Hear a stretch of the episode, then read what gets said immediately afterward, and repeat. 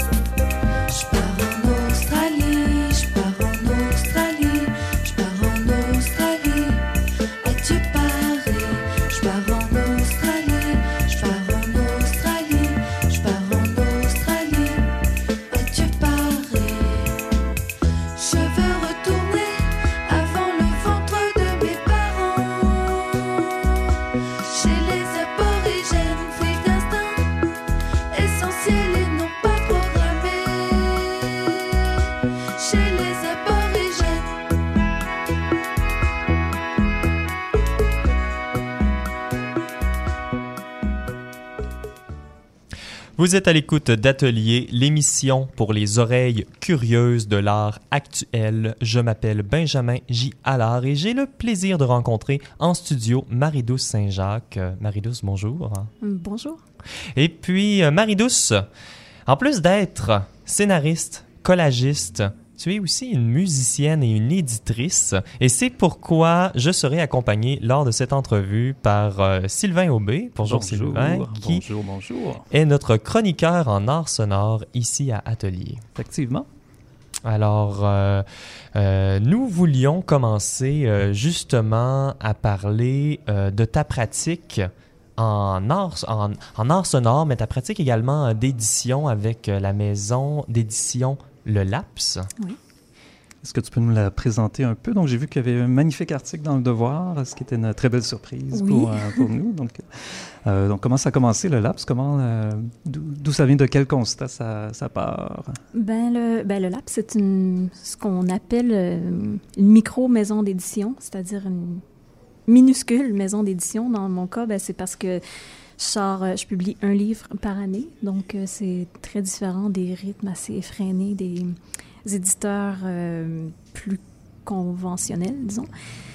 Euh, comment décrire le, laps? Je pourrais peut-être parler... euh, ben, c'est né de deux constats. Le premier, c'est que, ben, je suis, comme vous venez de le dire, c'est ça que je, je suis une artiste. J'ai euh, j'ai étudié en art et ben, je- depuis des années, je, par défaut euh, ou par chance, je sais pas comment dire, mais je, me, je, je connais beaucoup d'artistes quand même. Mes amis, c'est des artistes. Euh, je gravite autour euh, de beaucoup d'artistes et j'ai réalisé que les artistes écrivent bien. Euh, Mhm. les artistes euh, de, de toute discipline et j'ai eu la chance euh, de, de faire des rencontres de, ces, de certains textes, de certains écrits de ces artistes-là et aussi de leur, évidemment, leur vision du monde qui est différente euh, de beaucoup de gens. Donc, euh, c'était mon premier constat, ma première observation. C'est quel- quelque chose qui manque, euh, le, de- un- un- une attention sur euh, les, les- les théories ou les, les- discours critiques euh, ou les discours en, général des, des artistes? C'est un peu ce que nous essayons de faire aussi à l'émission. Exact, c'est vrai. C'est- justement ma deuxième observation, c'est qu'il y a une absence totale euh, de, ce genre d'écrit dans le paysage littéraire. Euh, donc c'est pour ça que j'ai comme j'ai décidé de, de lancer ce projet un peu casse-cou parce que c'est ça éditer c'est pas euh, c'est pas rentable c'est pas c'est pas une Puis c'est également la, la production d'objets qui sont souvent euh, euh, très très bien designés, euh, des productions parfois audio, production de texte. Est-ce que j'en Oui. est-ce que j'en oublie? Euh, là, tu, tu parles toujours du laps en, en Oui. décrivant ça. Non, c'est exactement ça. Ça décrit assez bien le laps, qui sont des, des petits, des petits livres, des petits objets euh, faits avec euh, soin. Je- je- J'essaie euh, avec un collaborateur, des, graphiste designer que j'ai qui s'appelle Baptiste Alchouroun. Et, euh, et aussi, c'est dans quelques cas des livres disques, donc il y a des téléchargements audio euh, dans l'objet. Euh, Si je me trompe pas, c'est à peu près des musiciens, presque tous des musiciens musiciennes. Pas seulement, mais en ce moment, il y a une, majorité de musiciens musiciennes, mais c'est pas le, le cas nécessairement. L'idée de base du lab, c'est de donner la parole à des artistes de, de tous les horizons et de les, comment dire, d'encourager peut-être une pratique un peu interdisciplinaire, c'est-à-dire que là, il y a des euh, il y, a, il y a cinéastes, il y a des artistes plus conceptuels, des artistes sonores, effectivement, des performeurs, euh, et qui, tout d'un coup, se, comment dire, se mettent en danger ou... Ou du moins se font présenter l'opportunité d'explorer le livre Oui, c'est ça. comme lieu d'exposition qui est très différent d'un club blanc ou euh, Oui. d'une émission de radio. C'est ça. C'est une autre forme euh, de, de- d'expression pour eux. Mhm. On a eu la chance de voir le LAPS euh, à quelques reprises cet été, donc tu peux peut-être nous en parler un peu plus. Donc, euh, au niveau Euh, du, je pense à la fonderie Darling notamment. Ou des, euh, Oui, le euh, LAPS euh, a été invité à... Le LAPS a été présenté à la Fonderie Darling euh, pendant tout l'été dans le petit espace de lecture. Euh, Ils ont mis le logo sur le mur et tout. Donc, c'était très apprécié pour tous les gens qui, passent par là pendant l'été ont pu, euh, ont pu avoir accès parce que les livres étaient en, bon, accessibles pour consultation, mais en vente aussi. Aussi, ils m'ont invité, ça fait deux semaines, à aller présenter la, maison d'édition. Sinon, il y a eu... Et c'est tout récent, les, les, les dernières parutions, on parle de, de mai ou Oui. juin, là, donc c'est vraiment très, très... Donc, Émilie Mouchous, Oui. euh, Anne-Françoise Jacques. exactement, c'est les deux plus, plus récentes publications de ces deux artistes-là. Mhm. Anne-François, Anne-François Jacques, que nous avons également eu la chance de jouer à l'émission. Mhm. Euh, et c'était euh, dans le cadre de en la sélection musicale. La exactement, la sélection musicale de Sylvain Aubé. Il y a également euh, de tellement de nombreux projets, euh, Marie-Douce, tellement de raisons de t'avoir avec nous à, l'atelier. Entre autres, le duo Le Fruit, le Fruit Vert. Est-ce que tu peux euh, nous en parler davantage? C'est un projet de musique cette fois-ci. Oui, euh, c'est un projet musical que que, j'ai avec une, ma complice, Andrea Jane Cornell, qui est une artiste sonore. Euh, montréalaise, mais qui a déménagé en fait aux États-Unis, ça fait à peu près trois ans. Donc euh, c'est un projet qui est né en 2011. Euh, c'est quand même donc ça, ça- ça fait longtemps qu'on fait ça. Mhm. On- c'est un duo musique expérimentale avec des éléments de de chansons. Je- je- Mm. Le silence était était né du fait que j'hésite à employer ce terme-là pour décrire ce projet-là, parce qu'on utilise, il y, a des, il, y a, il y a des voix, il y a des paroles, mais c'est vraiment une approche plus texturée de la voix et des paroles que, que la chanson. euh, C'est assez particulier au niveau de l'instrumentation aussi. Donc, Oui. euh, ton instrument préféré, l'acétone. oui, oui. euh, Avec mon, un son assez particulier. mon là. instrument de prédilection que je comprends pas pourquoi il n'y a pas plus de gens qui jouent cet instrument qui est si beau, c'est euh, ben, l'orgue électronique. Euh, J'en ai joué plusieurs, le Farfisa, le Vox, mais en ce moment, je joue le. Ben, moi, je l'appelle le A-Stone, Mm. mais c'est c'est ça, c'est un orgue électronique des années 60 euh, qui sonne plus ou moins comme le paradis, je dirais.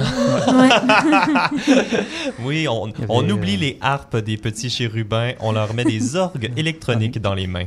Effectivement. Puis il y a le, tout le côté vocal aussi qui est assez poussé, donc euh, Mhm. par rapport à d'autres productions, euh, euh, donc en musique expérimentale comme ça. Donc le côté voix est vraiment le côté choral carrément, donc le, le- le oui, duo. des euh, harmoniques, euh, à la fois des, des harmonies, de la polyphonie, la dissonance. euh, on joue beaucoup avec, euh, avec ça, oui, l'harmonie des voix. Et euh, on voulait aborder aussi un autre, euh, un autre aspect de, de ta production euh, qui est les illustrations. Mhm. Donc, une pratique de collage, une pratique aussi d'illustration d'albums. Comment tout ça entre... Est-ce que tout ça est compartimenté, toutes ces pratiques-là, ou ça vient entrer en relation? Ben, c'est sûr qu'il y a quand même un point central qui est toujours un peu la musique. Mhm. La musique, l'objet Mhm. aussi, donc des disques, objets physiques, les livres, objets physiques. Euh, dans le cas des illustrations, ben, c'est... euh, comment dire? J'ai été longtemps disquaire. Euh, j'ai- J'apprécie beaucoup l'art de la pochette de disque. Comment illustrer la musique? C'est pas si évident. En, en fait, c'est on peut coller une image, mais on peut aussi essayer de. Et ce que c'est ce que j'essaie de faire en toute humilité. mais J'essaie d'illustrer la musique. Si- Mhm. Si c'est une musique plus angulaire, ben j'utilise plus de formes angulaires, etc. Euh, C'est un angle qui est euh, extrêmement important si on pense par exemple euh, aux pochettes de disques, mais aussi à tout ce qui est vêtements dérivés. Puis on peut continuer à, penser à, la, musique comme étant un lifestyle euh, et comme étant que- revêtant notre aspect, euh, l'aspect visuel euh, tout Mhm. autour. C'est super de l'avoir du côté physique, donc dans des posters, des pochettes de disques, c'est très, Mhm. très agréable à, à consulter comme ça. Mais d'ailleurs, euh, en t'invitant à l'émission, on t'a invité également à faire un micro-commissariat, oui. euh, donc euh, d'un choix musical. Donc peut-être euh, sans entrer dans le détail des, des pièces né- nécessairement, parce qu'on les ils seront disponibles sur notre site radioatelier.ca en détail, mais peut-être nous présenter peut-être le, le lien qui unit. euh, Euh, ben, j'ai j'ai été pour un, un choix quand même assez léger, c'est-à-dire ces trois pièces pop, ces trois interprétations de la musique pop de manière assez singulière. Belle nuance. Euh, la première étant la plus pop, tellement pop que des fois ce, ce genre de pièce-là, parce qu'il me fait mal aux dents, comme quelque chose de tellement sucré que c'est comme... Euh, et très très délectable. Euh, c'est des musiques de quatre, des quatre coins, des, ouais, quatre coins du monde issues des débuts des années 80, donc c'est le lien aussi. Oui. Mhm. Donc oui, dans les, les années 80, euh, pour un peu, euh, un peu un, un esprit de contestation ou de, euh, ouais, puis puis également dans l'ambiance musicale, les choix des, euh, des musiques euh, abordées. On sent que c'est beaucoup des influences aussi euh, directement pour le fruit vert. Donc, je pensais notamment, Oui. vous avez sorti un podcast dernièrement, donc euh, les, Oui. les influences du fruit vert. puis c'était Oui. euh, extrêmement varié. Donc, ça allait la, la musique brésilienne des années 60 Oui. jusqu'à la, la pop. Et, Mais on a une sensibilité avec les années 60, euh, entre autres parce qu'il y, a- il y a une prédominance de- d'orgue électronique. ouais. Euh, dans le cas aussi de la New Wave, comme ce qu'on vient d'entendre, il y en a aussi. Euh, Donc, c'est un excellent mélange de, de tout ça. Je me demandais, est-ce qu'on aura la chance de revoir la- le fruit vert? On souhaite, euh, on, on en veut plus et Oui. on, espère. euh, tu veux dire en, en live à Montréal? Ou, ben, maintenant, on n'est plus un groupe local. On- mon, mon ami Oui. est rendu aux États-Unis. Mais pe- peut-être l'année prochaine. C'est- toujours compliqué un peu euh, les distances, euh, les relations à distance. ouais. Donc, on souhaite qu'il y ait d'autres enregistrements et d'autres Oui. occasions. là, de- de se revoir. Mhm. Et est-ce qu'il y a, euh, autre que le fruit vert, euh, de nouvelles parutions avec le LAPS ou euh, d'autres choses qui... euh, Euh, parution, le laps, parution printanière, printemps prochain, j'en sors un par année. Donc, euh, prochaine parution Donc, on va suivre ça dans les prochaines saisons, à l'automne, à l'hiver. Le dévoilement en du, du ou de la prochaine artiste euh, en décembre prochain sur euh, mon modeste site web et la mhm. page Facebook. Et ça, fonc- ça fonctionne presque comme un, un programme de résidence. C'est un artiste par année? Est-ce- Oui. Ah, je l'avais jamais vu comme ça. Ben oui. c'est vrai. Ben moi, je trouve que c'est comme un tout petit peu une, sorte, une forme de commissariat, mais Mhm. mini, toujours. J'hésite encore. Je toujours rester. Comment dire Je veux pas que ça sonne prétentieux, mais c'est c'est ça. C'est un choix. Un, un- un choix annuel, disons. Eh ben, nous aurons la chance euh, d'écouter cela bientôt euh, et de, de, de, de savoir ce, ce ce ou cette nouvelle élue, Marie-Douce Saint-Jacques. Merci beaucoup. Merci à vous. Sylvain Aubé, merci toujours euh, de ta collaboration à l'émission. Euh, donc, euh, c'est cela alors à venir à l'émission, nos chroniques avis critiques.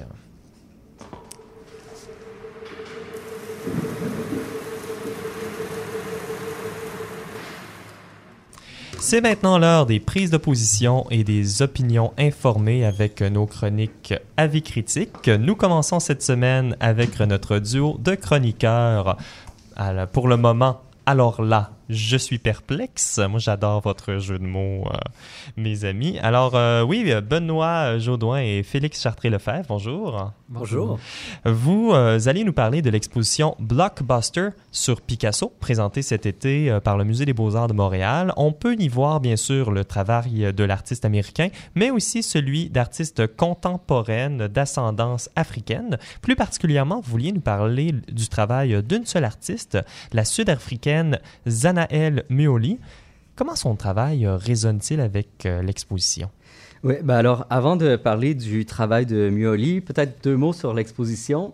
Pour Picasso, euh, en face à face d'hier à aujourd'hui, la directrice du Musée des Beaux-Arts de Montréal, Nathalie Bondil, a adapté en fait l'exposition Picasso Primitif qui avait été présentée au Musée du Quai Branly l'année dernière à Paris.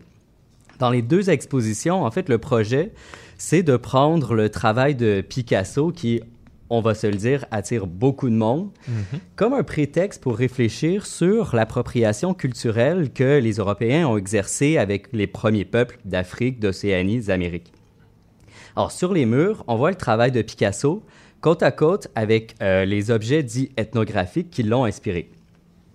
Et avec ça, pour guider la lecture des pièces exposées, il y a plusieurs textes qui révèlent comment Picasso, notamment, entretient un rapport assez colonial euh, sur les objets qui étaient souvent, euh, en fait, complètement étrangers.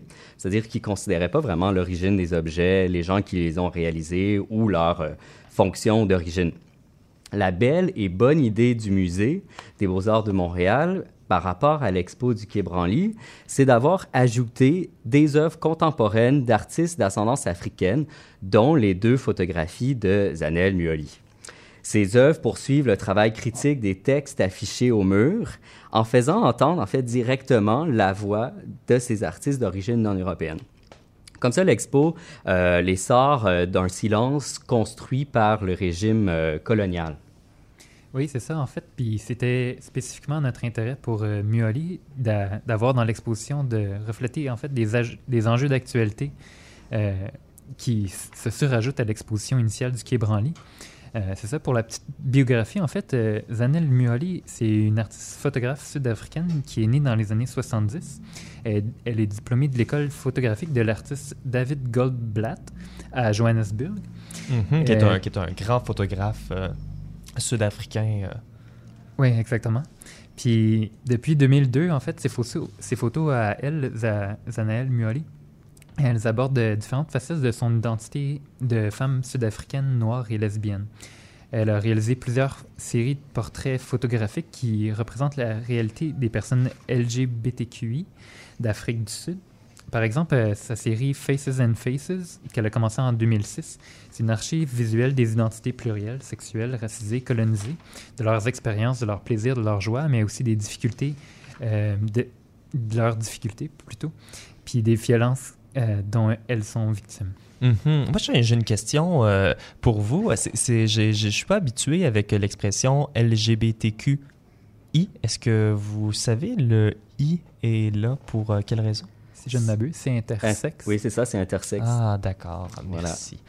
Euh, oui, et, et quelles sont les œuvres euh, qu'elle présente euh, à Montréal?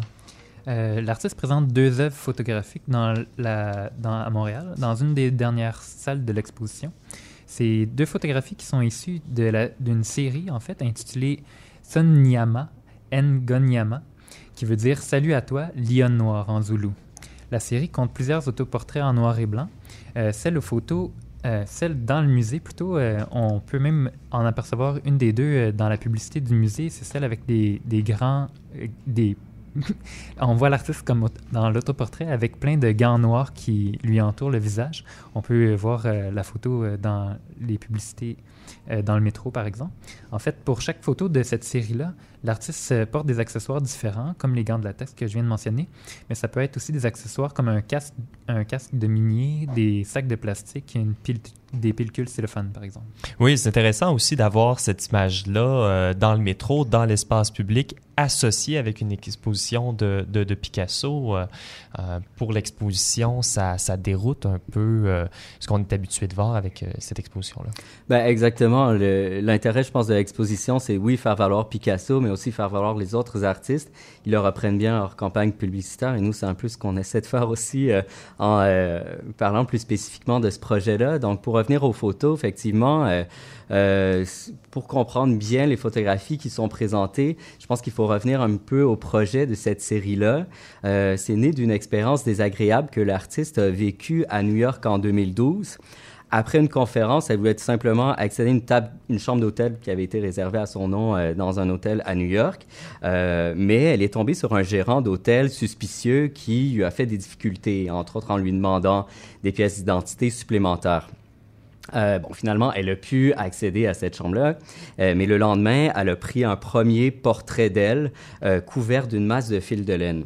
Ça a été la première photo d'un projet de 365 euh, autoportraits représentant ces moments d'oppression, d'injustice, bref, de racisme dans la vie d'une personne noire. Certains renvoient directement à sa vie personnelle, comme une des photos qu'on peut voir dans l'exposition, alors que d'autres renvoient euh, plutôt à l'actualité, euh, par exemple en citant euh, le massacre de Marikana, où il y a 35 miniers qui ont été tués par la police, par exemple. Oui, c'est ça. C'est tous des sujets assez sensibles. Puis son, son approche à, l'artiste est assez délicate aussi pour en rendre compte. C'est que l'artiste traite d'injustices commises sans sous-tendre que l'Afrique, en fait, est en retard sur les questions identitaires ou sans tomber dans le piège de l'argumentation par l'image. En fait, ces photographies euh, documentent pas directement une faute commise, comme, le ferait une preuve, par exemple, ou une photographie journalistique. Euh, ces photos, euh, ils vont plutôt rendre visibles des situations de préjudice qui la touchent, elle, personnellement. Puis, en fait, c'est sa force. Elle euh, envisage, par l'autoportrait, une cause en faisant voir la place des, premières personnes concernées par l'oppression. On comprend bien pourquoi l'artiste se revendique comme militante visuelle. En fait, Muoli fait de la photographie un moyen d'élaborer des enjeux politiques liés aux vies marginalisées, entre autres des personnes noires de la communauté, LGBTQI, sans en réduire la complexité. Ouais, c'est finalement cette complexité-là qui nous a intéressés, puis qui justement, euh, comme le disait Félix, euh, sort vraiment de, de rhétorique euh, qui peuvent parfois être associées à ces questions-là de politiques identitaires. Là, ce qu'on en conclut finalement, c'est que Muoli détourne la photographie ethnographique qui exotise le corps noir et elle s'en sert pour s'exprimer. Elle aborde des enjeux politiques par l'image, à travers des vies vécues. Et c'est comme ça qu'elle euh, répond à plus d'un siècle d'appropriation culturelle en art, dont Picasso, on l'aura compris, est l'un des plus grands représentants. Au final, c'est un peu ce qu'on a à retenir de la présentation de son travail au Musée des Beaux-Arts dans ce contexte-là particulièrement. C'est un propos, mais aussi une euh, manière de euh, le rendre qui euh, agisse comme une sorte de contrepoint à un silence construit. Oui, mais Benoît Jaudoin, Félix Chartré-Lefebvre, merci beaucoup pour euh, ce commentaire euh, sur l'œuvre de Zanaël Muoli, euh, présentée dans le cadre de l'exposition sur Picasso au Musée des Beaux-Arts de Montréal. Euh, Merci. Merci. C'est un plaisir. Et on, on se retourne pour notre deuxième, euh, cro- troisième chroniqueur, notre deuxième segment à vie critique avec euh, Renaud Gadouri. Bonjour Renaud. Bonjour. Ben, Renaud, euh, tu t'intéresses euh, dans ta chronique Interstice aux pratiques interdisciplinaires en art actuel et cette semaine, tu nous parles d'architecture en, en prenant comme point d'ancrage des œuvres qui se situent à la jonction entre l'art contemporain et la pratique architecturale. Tout à fait. Tu sais, Benjamin, des fois, la frontière entre l'art contemporain et l'architecture peut paraître un peu incertaine, tant les deux disciplines ont en commun, finalement, à commencer par une histoire commune euh, de la fusion des arts prônée par les romantiques allemands du 19e siècle jusqu'à la récente collaboration entre l'artiste Ai Weiwei et la firme Herzog et de Meuron. En passant par le Bauhaus, l'art et l'architecture émergent toutes deux d'une tradition commune composée d'influences mutuelles et de réflexions partagées.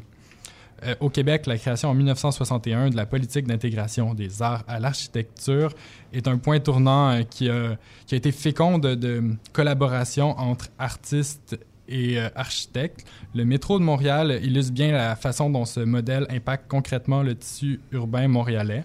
Véritable musée souterrain, le métro témoigne des tendances artistiques marquantes des 50 dernières années. On y retrouve des œuvres d'artistes euh, marquants de l'art euh, moderne québécois comme Charles Daudelin, Marcel Ferron, Jacques de Tenancourt et bien d'autres encore. Euh, Aujourd'hui, le, métro continue de passer de nouvelles commandes pour témoigner de la création actuelle. Les infrastructures publiques ne sont pas les seuls lieux où cette rencontre entre l'art et l'architecture se joue. En fait, dès qu'une œuvre est présentée dans une architecture, il y a un dialogue qui s'amorce. À ce registre, l'architecture des musées semble exemplaire de l'incidence que peut avoir le cadre bâti sur notre expérience de l'art. Euh, récemment, une surenchère architecturale semble animer les grandes institutions muséales qui n'hésitent pas à faire appel à de grands noms de l'architecture afin de créer des espaces toujours plus spectaculaires, au risque peut-être que l'expérience de l'architecture prenne le pas sur celle des œuvres qu'elle contient et qu'elle est censée valoriser. Plusieurs artistes ont réfléchi sur la place de l'architecture au sein de l'écosystème muséal. Euh, Dans, une exposition à la Santa Monica Museum of Art qui a eu lieu en 2008, l'artiste Michael Asher a rebâti tous les murs temporaires qui fut bâti, bâti au cours des années par le musée. Pour chacun des murs construits pour une exposition antérieure, Asher reconstruit fidèlement l'e- l'ossature intérieure du mur sans son recouvrement extérieur. Cela permet aux visiteurs de voir de part en part des murs et de constater l'accumulation des structures qui se chevauchent dans l'espace du musée. À la manière d'un archéologue qui érige des murs au lieu de les excaver, Asher révèle aux visiteurs les différentes strates historiques liées à la programmation du musée. Comme c'est le cas pour plusieurs autres interventions de l'artiste, l'œuvre porte une réflexion critique sur sa contingence, sur la contingence qui permet sa mise en exposition. C'est une installation qui révèle au public ses propres conditions matérielles, à savoir le travail de menuiserie réalisé par les techniciens en muséologie. Dans une démarche critique sans, sans être pour autant didactique, l'artiste rend manifeste un point de tension resté latent, sans pour autant l'interpréter de manière explicite. L'accumulation des structures est un repère visuel nous permettant de quantifier de manière concrète et immédiate le capital matériel, économique et humain que nécessite l'activité muséale. Ce qui est fondamentalement en jeu, c'est la participation de l'art à une économie capitaliste basée sur un impératif de, pro- de production euh, qu'on peut voir se traduire dans euh, des productions toujours plus amples, tout- Mhm. neufs culturelles, de plus en plus euh, euh, amples. aussi. Oui, tout à fait. Dans la, la- la pratique d'Asher, on voit très bien où le, le musée devient un point de, de jonction, un point, un catalyseur pour des questions euh, souvent plus grandes sur les Mhm. relations sociales, la place de l'architecture dans la ville, la place du musée dans la ville, d'autres choses comme cela. Nous aimons beaucoup la pratique de Michael Asher à l'émission. Et il est toujours intéressant de, de réfléchir à des institutions à partir de leur architecture. Est-ce qu'il y a d'autres artistes qui euh, partagent ces préoccupations? Oui, tout à fait. Euh, je pense euh, intuitivement au modèle réduit d'institution euh, scolaire réalisé par l'artiste américain Mike Kelly. C'est un projet, euh, c'est Educational Complex. C'est un projet ambitieux et fascinant qui explore le rapport mémorial à l'espace bâti et les traumatismes reliés au pouvoir coercitif des institutions. Euh, C'est un projet dans lequel il va recréer de mémoire euh, tous les institutions scolaires qu'il a fréquentées durant son enfance, mais, mais à travers le filtre des traumatismes, justement. Euh, au niveau local, on, peut penser à l'artiste montréalais d'origine belge Stéphane Gillot, qui a également produit des modèles euh, réduits d'institutions scolaires pour son projet Multiversité Métacampus. La proposition de Gillot est, plus optimiste que celle de Kelly. Le projet est présenté sur le site web de l'artiste que je cite euh, comme un laboratoire de recherche, d'expérimentation et d'échange pour penser cette forme utopique exemplaire qu'est l'université et pour imaginer ses potentialités comme lieu d'émergence, de construction et de diffusion de la pensée et des savoirs. À partir de l'histoire de l'Université du Québec à Montréal, de ses archives, de ses idéologies fondatrices, de son inscription architecturale dans la ville, de son évolution et de son actualité, elle modélise plusieurs visions, souhaitables ou non, de l'université comme institution et comme monde en soi. Oui, c'était une exposition euh, vraiment euh, fantastique, là, avec Oui. une rampe d'accès, des petits iPads, des, des, des petits modèles réduits. Moi, je l'ai beaucoup aimé, euh, cette exposition. J'ai pas eu la chance de la voir à l'époque, mais j'aime beaucoup le travail de Stéphane Gillot et je m'y suis plongé dans, la dans le cadre de cette chronique. Euh, et ce qui en ressortait, c'était une multitude de, de petites architectures imaginées ou rêvées euh, qui explorent comme ça les potentialités d'une architecture universitaire qui serait son propre euh, cosmos en soi. Euh, J'en profite euh, par le fait même pour souligner que s'ouvre vendredi la prochaine exposition de Stéphane Gillot au Centre d'artistes Le Lobe de Chicoutimi. Euh, ça va être une collaboration entre Stéphane Gillot et l'artiste de performance Sarah Létourneau qui fait suite à une résidence euh, d'artistes qui a eu lieu cet été. Oui, et puis c'est intéressant aussi que Stéphane utilise souvent des œuvres de performance à l'intérieur de ses installations muséales, ce qui fait réfléchir aussi sur notre propre performance à l'intérieur de la ville et de son architecture. Oui, tout à fait. On peut penser euh, son exposition il y a quelques années au Musée d'art de Joliette qui avait fait l'objet de tout un cycle de performances euh, de, Mhm. de la même manière. En dernier mot, euh, j'aimerais également citer le travail d'Alexandre David, un artiste montréalais dont les œuvres récentes prennent leur résolument une forme architecturale. À partir de plaques de contreplaqué, l'artiste produit des modules architectoniques dont l'échelle va varier entre quelques mètres carrés jusqu'à occuper des pièces entières. Parfois, l'œuvre en elle-même est une pièce auquel- au sein de laquelle on peut déambuler. Le- euh, David s'intéresse aux expériences spatiales issues du quotidien, par exemple l'action de longer un mur ou de tourner un coin de rue. L'artiste dresse ainsi une typologie architecturale à partir euh, de laquelle il crée de nouvelles variations. À travers son parcours, le visiteur prend conscience des paramètres de sa propre expérience de l'espace. La prochaine exposition de l'artiste sera présentée du 13 septembre au 20 octobre à la Parisian Laundry. Je vous invite. Génial. Merci beaucoup, Renaud Gadouri, Merci. pour la chronique Interstice. Et également, euh, j'aimerais faire un, un- un sh- shout-out, euh, une mention au site web d'art public euh, de la ville de Montréal qui est très, très bien construit. Alors, nous allons continuer, continuer en musique avec une pièce du groupe néo-zélandais Rec. Et ça, c'est le nom du groupe. Alors, le nom du groupe néo-zélandais, Rec Small Speakers on Expensive Stereos. Alors, c'est un groupe qui est connu pour ses cassettes faites à la main et sa présence dans le milieu underground des années 80. Nous écoutons leur pièce, peut-être la pièce la plus connue, Rain.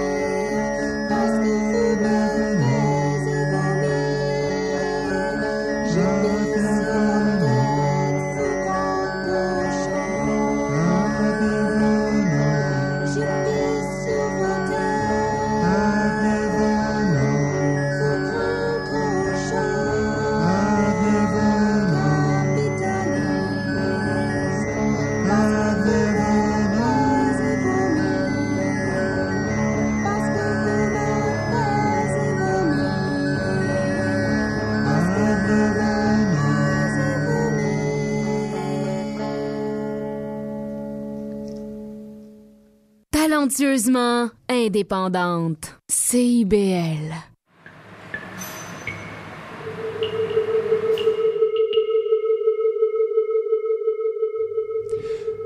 Êtes-vous en studio un pinceau ou un couteau à la main, ou bien devant un modèle à photographier, où que vous soyez, quoi que vous fassiez, vous êtes à l'écoute d'Atelier, l'émission qui va à la rencontre de l'art actuel à CIBL. Vous écoutiez euh, la chanson Rain euh, d'un groupe néo-zélandais Rex Small Speakers on Expensive Stereos. Et nous allons maintenant vers euh, notre segment cartographique. Mon nom est Benjamin J. Allard et nous parlons d'art, nous parlons d'art jusqu'à 19h. Nous avons pour notre segment cartographique aujourd'hui Adrienne Johnson et Charlotte Mercil. Bonjour. Bonjour. Bonjour, Benjamin. On va commencer avec euh, Adrienne parce que l'heure est grave. La chute arrive bientôt, le temps des vacances est bientôt fini. Pour les petits et les grands enfants, il va être le temps de retourner à l'école ou au travail. Adrienne, tu me disais que l'été a passé trop rapidement, puis qu'on avait, que tu n'avais peut-être pas euh, eu la, chance d'accomplir tout ce que tu voulais. Et ça, ça inclut parfois aller voir des expositions. Alors, tu nous parles de trois expositions à voir cet été avant qu'il ne soit trop tard. C'est bien ça. Donc, euh, la première exposition euh, que j'aimerais souligner, c'est une exposition qui est en cours maintenant aux galeries DHC Art. Le nom de l'expo est Point de départ, Point qui lien de Bharti Kier.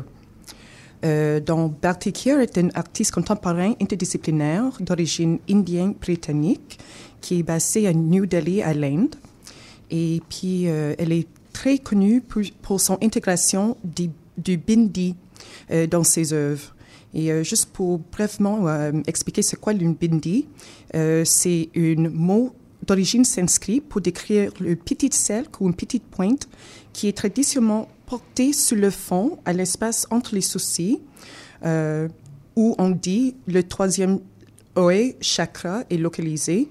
Et cela est porté euh, prédominante par les femmes euh, indiennes ou l'asiatique du Sud qui sont épousées.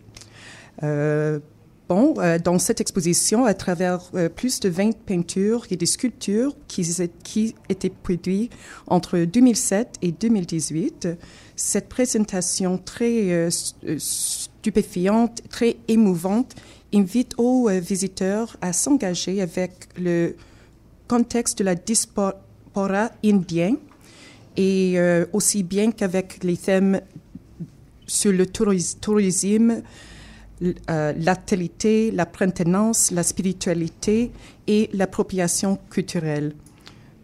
Mhm. C'est une pratique qui est extrêmement large. On peut aussi euh, nommer la, la médecine, euh, le, le travail du sexe. euh, Oui, tout à fait. C'était vraiment une, une, une excellente présentation qui vraiment fait un petit rappel pour nous euh, de, de- d'être plus attentifs de temps en temps de, de, de les espaces qu'on, s'occupe.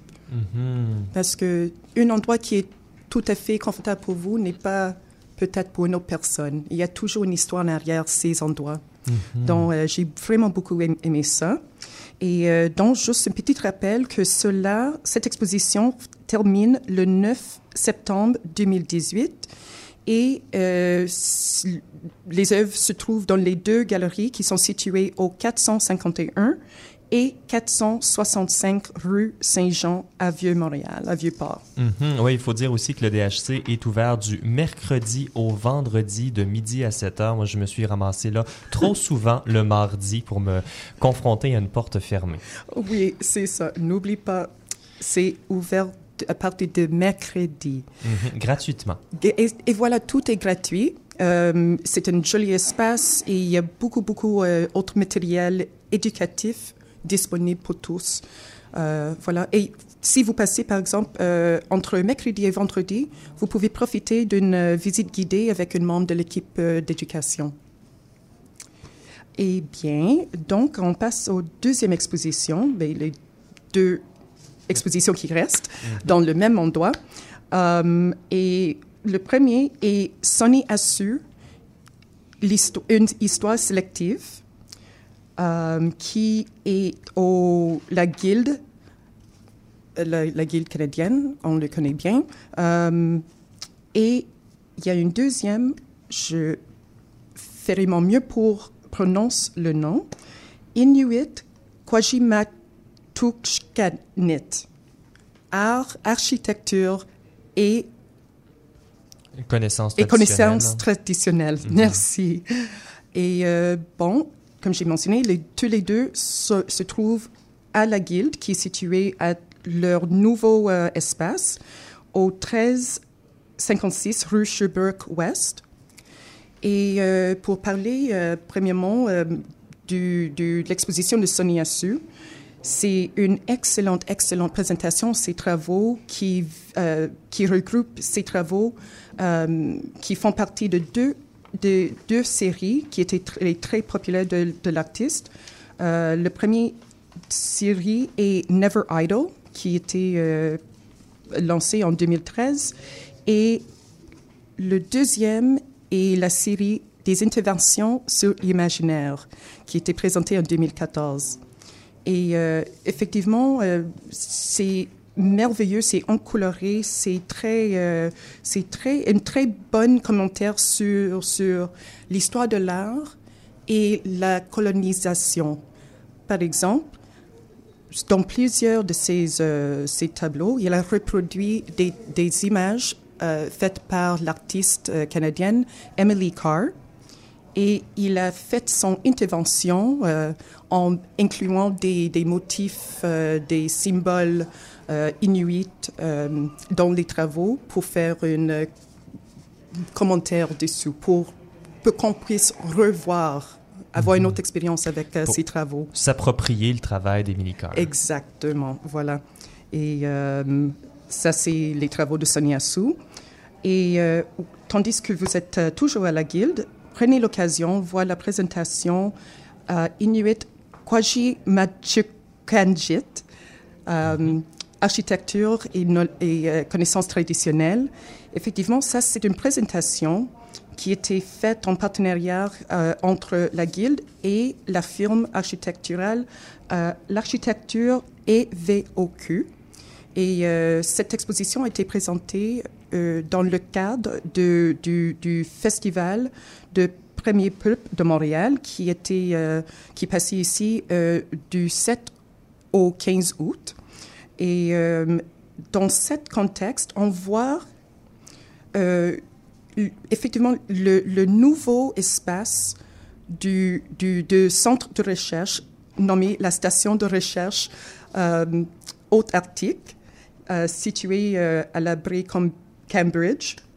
Euh, et puis, au cours de cette, euh, au cours de la construction de cette nouvelle euh, centre de recherche, euh, il y a le, le EVOQ en fait un concours en invitant des artistes euh, euh, inuits à participer pour avoir leurs œuvres sélectionnées pour être intégrés dans l'espace, dans tout l'édifice. Et on voit, on voit les plans, euh, on voit toutes sortes de petites notes euh, écrites sur les détails de plans, des, euh, Alors, des plans. C'est très, très émouvant comme histoire et participation. et comme recherche, Et- alors, Exact. ces expositions, les deux dernières expositions dont on vient de parler, c'était à la Guilde, Oui. ouvert du mardi au vendredi. Et il y avait également l'exposition de Barty Kerr au DHC Art. Adrienne Johnson, merci beaucoup. Merci, Benjamin. Nous allons maintenant vers notre dernière chronique euh, de notre dixième émission euh, d'atelier avec Charlotte Mercil. Bonjour Charlotte. Bonjour, Benjamin. Tu nous parles aujourd'hui d'un phénomène intéressant. Euh, Les musées et les galeries comptent de plus en plus d'activités de médiation, des ateliers et des conférences destinées au grand public autour d'expositions qui sont euh, toujours plus inclusives. Alors Charlotte, euh, les arts visuels peuvent-ils nourrir l'empathie entre les êtres humains? On tente de passer de ce rêve à la réalité présentement dans les musées et les galeries un peu partout dans le monde, mais aussi à Montréal, au Québec en général. Euh, revenons à la base parce que je te propose de de revoir le concept de l'empathie. Qu'est-ce que c'est l'empathie, en fait? Il se prête déjà bien euh, au milieu de l'art Mhm. euh, parce que le philosophe allemand Wilhelm Wundt, qui est, euh, je peux le rappeler, le père de la psychologie, Merci de me le rappeler. oui. et, et en fait, c'est une discipline dans laquelle le marketing puise énormément. C'est sûrement plusieurs d'entre vous doivent le savoir. Mais pour la première fois dans les années 1800, donc Wilhelm Wundt décrit l'empathie comme le sentiment qu'on a quand on voit une œuvre d'art. Euh, donc, c'est ce qu'on ressentirait, en fait, euh, devant, devant l'art. Donc, euh, c'est vraiment pour ça. Donc, et ça se relie, l'empathie, au virage éducationnel qu'on voit depuis environ dix ans dans les musées. Euh, les galeries et les musées n'accumulent plus seulement des objets, mais, mais aussi des expériences, des rencontres. Euh, on voit de plus en plus d'ateliers de vulgarisation, des sorties, euh, non seulement scolaires, mais pour toute la famille, pour des groupes sociaux en particulier, pour tout le monde en fait. Le musée devient l'espace que tout le monde peut s'approprier, comme on disait tantôt. Et l'art-thérapie aussi se propage, bon, peut-être par impératif financier, mais quand même, on voit des art-thérapeutes qui investissent l'espace, on promouvoit la guérison et l'inclusion par l'art dans une foule de programmes. Et euh, donc, c'est pourquoi je pense qu'on peut parler d'un virage empathique dans les prochaines années. Euh, donc, les, en- les musées emboîtent le pas des compagnies avec des stratégies de marketing qui misent de plus en plus sur la psychologie du visiteur. Et ça se veut une stratégie d'avenir car contrairement à la croyance populaire, euh, Google a démontré que la génération des milléniaux consomme surtout du contenu qui a un impact social sur leur vie ou sur le monde qui les entoure. Par exemple, une vidéo pour une cause en particulier, des micros ouverts, des conférences où tout le monde est libre d'exprimer leur point de vue. Euh, vous avez peut-être même participé à des cours de danse ou des cours de yoga. Euh, je sais que le MoMA fait des cours, euh, donne des ateliers de méditation dans ces espaces. À Arsenal aussi, ici à Montréal, on a des cours de yoga pour s'ouvrir à l'autre, s'ouvrir à son propre corps dans l'espace de la galerie. Mhm, un cours de yoga en présence des œuvres d'art. Mais Charlotte, euh, est-ce que tu peux nous expliquer un peu, euh, selon toi, pourquoi euh, ça serait avantageux de miser autant sur des activités qui sont quand même à l'extérieur d'expositions? C'est parce que les gens ont de plus en plus d'offres culturelles accessibles chez eux, à portée du clavier, que ce soit pour apprécier ou acheter de l'art. Donc, euh, mais ce qu'on peut pas transmettre par les écrans, c'est justement l'expérience qu'on partage avec les autres, la conversation, la rencontre. Euh, les ateliers, les conférences se donnent en ligne de plus en plus, mais c'est quand même plus difficile de comprendre vraiment sur, de- sur quoi on est devant. Donc, d'où l'importance de la médiation dans les galeries pour attirer, euh, continuer à avoir des, visiteurs qui viennent vraiment sur place. Et les musées explorent donc la solution de devenir des espaces où les gens peuvent se rencontrer et interagir. Ça mène à des résultats moins fructueux, euh, comme les expositions grand public ou blockbuster, qui, oui, sont intéressantes, mais on- des fois, ça peut devenir du contenu un peu trop, un peu très homogène, qui veut vraiment plaire au plus de gens. Mais on a aussi des expositions, d'une autre part, euh, sur des expériences collectives, donc qui se, rattachent au quotidien du visiteur beaucoup plus, comme des sujets très personnels ou des sujets euh, qui touchent à tout le monde, comme l'immigration, le deuil, euh, la connexion avec la nature, etc. Mhm. Puis est-ce qu'il y a quelqu'un qu'on pourrait, quelqu'un ou quelque chose qui pourrait être responsable de la montée de ce phénomène de l'empathie dans les musées? Eh bien, on aime bien les blâmer souvent, mais euh, là, c'est quand même positif. Les réseaux sociaux ont probablement provoqué ce virage, car grâce à eux, on peut se mettre, on peut se mettre, pardon, bien plus facilement dans la peau de notre clientèle. On a long- longtemps pensé que l'art dérogeait de la règle du marketing, comme quoi le produit dictait l'offre, mais là, on voit que les galeries n'ont jamais été aussi à l'écoute de leur public, jusqu'à leur demander dans des sondages quelles œuvres euh, les gens aimeraient voir dans les prochains mois dans les Donc, les gens peuvent vraiment dire, moi, je veux voir tel artiste au musée euh, prochainement. Il y en a pour tous les goûts parce que les visiteurs sont les médias que les galeristes s'évertuaient à séduire autrefois. On veut que notre contenu se retrouve sur les profils Facebook, Instagram. Et c'est justement ce que les promoteurs veulent. Quand on fait des visites d'influenceurs, des visites de blogueurs, c'est qu'on veut qu'ils prennent des photos à la ligne. On voit beaucoup des gens, par exemple, se photographier avec un casque de réalité virtuelle. Mais qu'est-ce qui se cache sous le casque? Il faut aller le voir à la galerie. Mhm. Ou des œuvres qui sont créées, des œuvres, des murs qui sont créés spécialement pour prendre des photos aussi dans certains euh, musées. Absolument, oui, on voit de plus en plus ça. Puis aussi, les responsables des médias sociaux vont euh, encourager les gens à partager leur expérience, donc à l'aide d'un hashtag, par exemple. Euh, donc la ligne est mince entre le matu vu qui sort l'œuvre de son de son contexte et le message qu'elle souhaite véhiculer. Dans tous les cas, le Center for Visual Arts and Empathy euh, à Minneapolis, qui a été développé par le Minneapolis Institute of Art, voit son premier centre. C'est un premier centre de recherche sur le pouvoir des arts visuels. Euh, qui, donc, voir est-ce que vraiment qui veulent répondre à ta, à la, à la, ta question que tu m'as posée plus tôt. Oui. Euh, donc, c'est des chercheurs, des historiens, des analystes qui tenteront de répondre à, à de savoir si l'art va être vecteur d'empathie. Euh, et ils vont mesurer donc le niveau d'empathie des gens avant et après leur visite des, des collections du Minneapolis Institute of Art. Euh, on, avoir, je, je, je, suis curieuse de savoir comment ils vont pouvoir mesurer le niveau d'empathie. C'est encore étranger à moi. Mais en attendant de voir une initiative connexe à Montréal, on a bien hâte de connaître les résultats de cette vaste enquête. Merci beaucoup, Charlotte. Merci le, avec la chronique L'art de se démarquer. Merci beaucoup. C'est plaisir. Et, et c'est ce qui conclut notre dixième émission. Hein? Je ne vous cache pas mon enthousiasme. dixième émission euh, d'une émission faite par et pour les travailleurs culturels à Joe Jagge, Montréal, l'émission Atelier.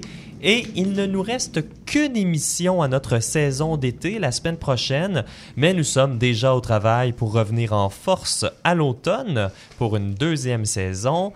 Et nous sommes également à la recherche de chroniqueurs et chroniqueuses, d'artistes pour nos segments création, de commissaires musicaux, de projets en art de recherche à suivre. Bref, nous sommes à la recherche de vous.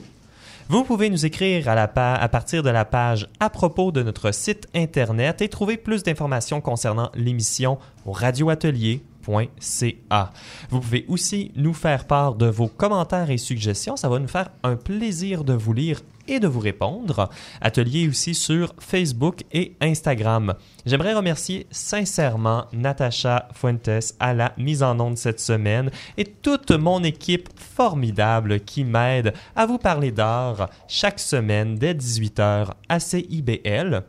Mon nom est Benjamin J. Allard et je vous quitte aujourd'hui sur une pièce minimale et méditative du compositeur américain Carl Stone. Alors, je lisais un peu sur sa pratique et j'ai appris qu'il a, euh, qui a appris en fait à expérimenter lors d'un de ses emplois étudiants. Devait recopier l'intégralité de la bibliothèque musicale de l'université Cal Arts sur format cassette. Mais ça lui, ça lui permettait aussi de faire ses propres montages sonores. Donc, vous allez pouvoir entendre dans la prochaine pièce le plaisir de l'expérimentation et le sens du collage, deux aspects qui se retrouvent aussi dans la pratique de Marie-Douce Saint-Jacques qui nous a proposé toutes les pièces musicales pour notre émission aujourd'hui. Alors c'est un extrait de la pièce Shinki, originalement paru sur l'album Four Pieces, Playful Explorations and Transformation for Macintosh Computer en 1989.